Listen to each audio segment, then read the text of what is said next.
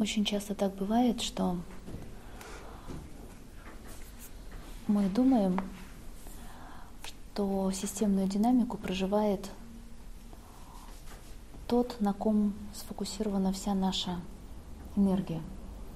Например, в данном контексте мальчик, который лежит в коме после операции, и все думают, что эта беда произошла с ним. Но мы только что видели, что вся основная беда, которая сейчас происходит, происходит не с ним, а происходит с его отцом.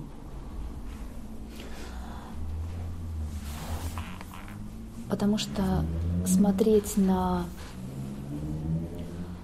вот это пограничное состояние своего сына, каждый день пребывать в неведении, что выберет его дух, его душа, каждую минуту ожидать звонок,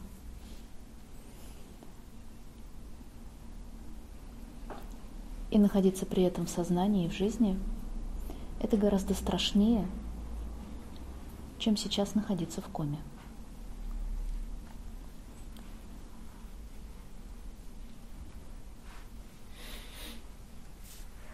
И вся история, которая, которая была, она, она когда-то была, она была от того, что человек, который причинил много-много вреда и много зла другим людям, не принял свою ответственность. он не принял свою ответственность, и те, кто были свидетелями этого, так же как те, кто пострадал от его рук, не приняли свою судьбу и исключили его из жизни, но не через убийство, а через осуждение, через непринятие, через ненависть.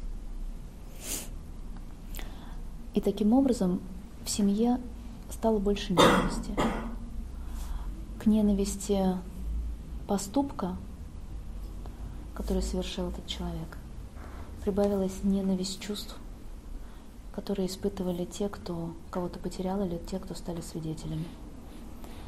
И, собственно, эта ненависть и привела сейчас семью к проживанию вот этой истории.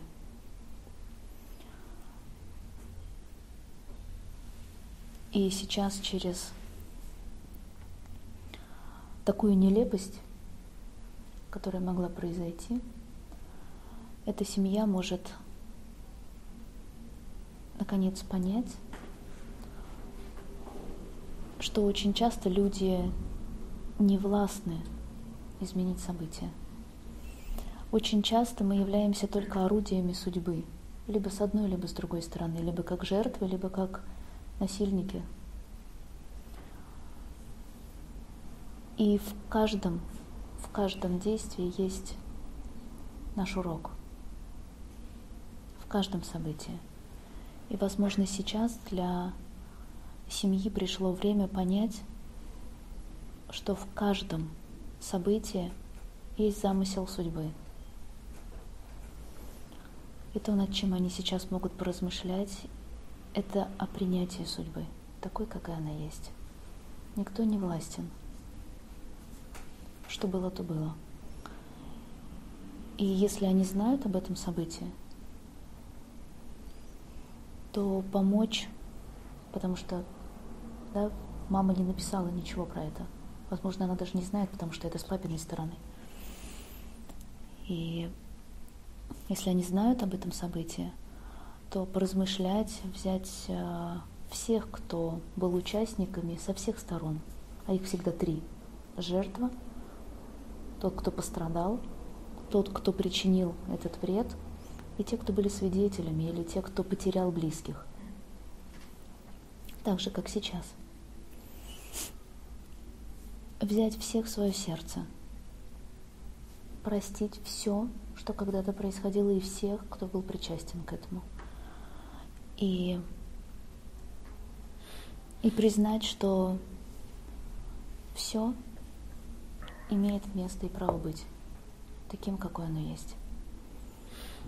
А самое главное, то, что с ними сейчас происходит, не дать этому пройти как, э, как просто нелепости, которая прошла, и слава Богу. По-настоящему взять урок для своего духа, для своей души том, что сейчас они проживают. Открыть свое сердце для любви и милосердия, для истинного сострадания, принятия и признания. Друзья тоже могут вынести очень большой опыт того же принятия, того же признания, того же уважения судьбы. Я писала об этом. Вместо того, чтобы притягивать и решать за, за человека, что ему делать, дать ему свободу выбора и уважать этот выбор. Иногда это очень тяжело. И это самое тяжелое – отпустить человека проживать свой собственный опыт. Потому что мы всегда хотим, чтобы они остались с нами –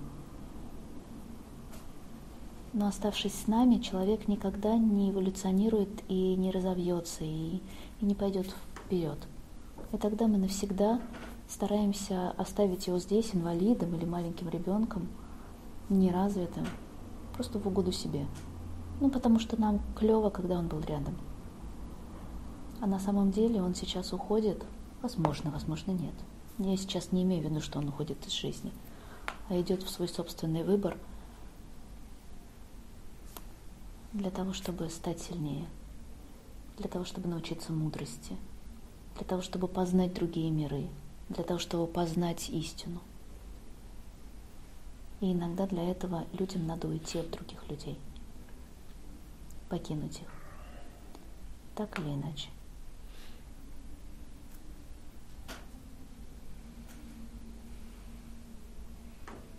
А может быть остаться. Но это будет его выбор.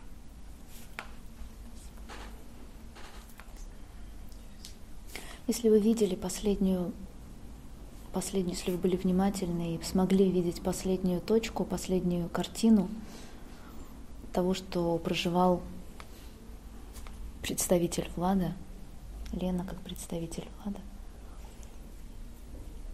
можешь ты что-нибудь сказать? Тогда, когда я была здесь,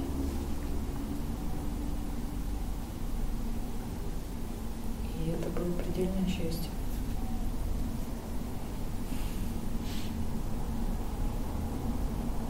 По-настоящему. Это была легкость.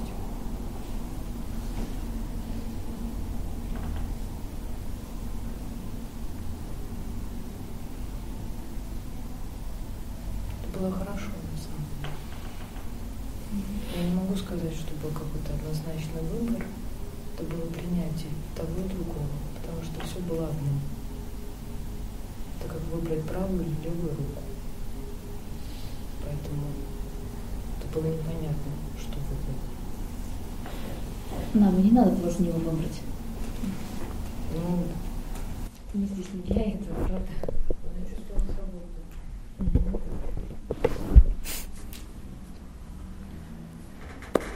Только в таком состоянии человек действительно может по-настоящему что-то выбрать.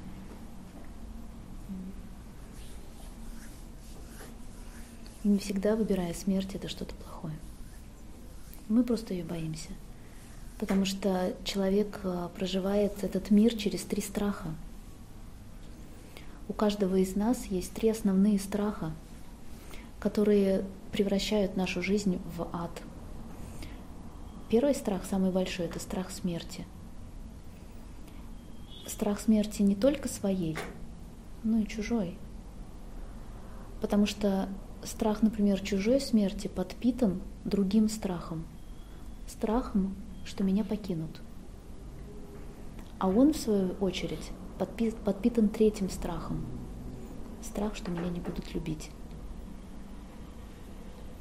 И это три страха которые выстраивают между сердцами, между душами огромную пропасть. Между людьми огромную пропасть. Но когда мы понимаем, что и жизнь, и смерть — это часть одного, и после смерти только все начинается, просто мы об этом не знаем. Мы просто об этом не знаем. Мы забыли об этом. Нечего бояться. Тогда жизнь становится по-настоящему подготовкой к смерти — вместо того, чтобы, не дай бог, да, всю жизнь э, опасениями, прожитием в опасениях, не дай бог, это произойдет.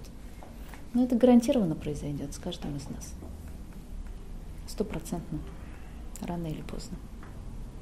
Это неминуемая часть жизни. И принятие ее дает свободу жизни.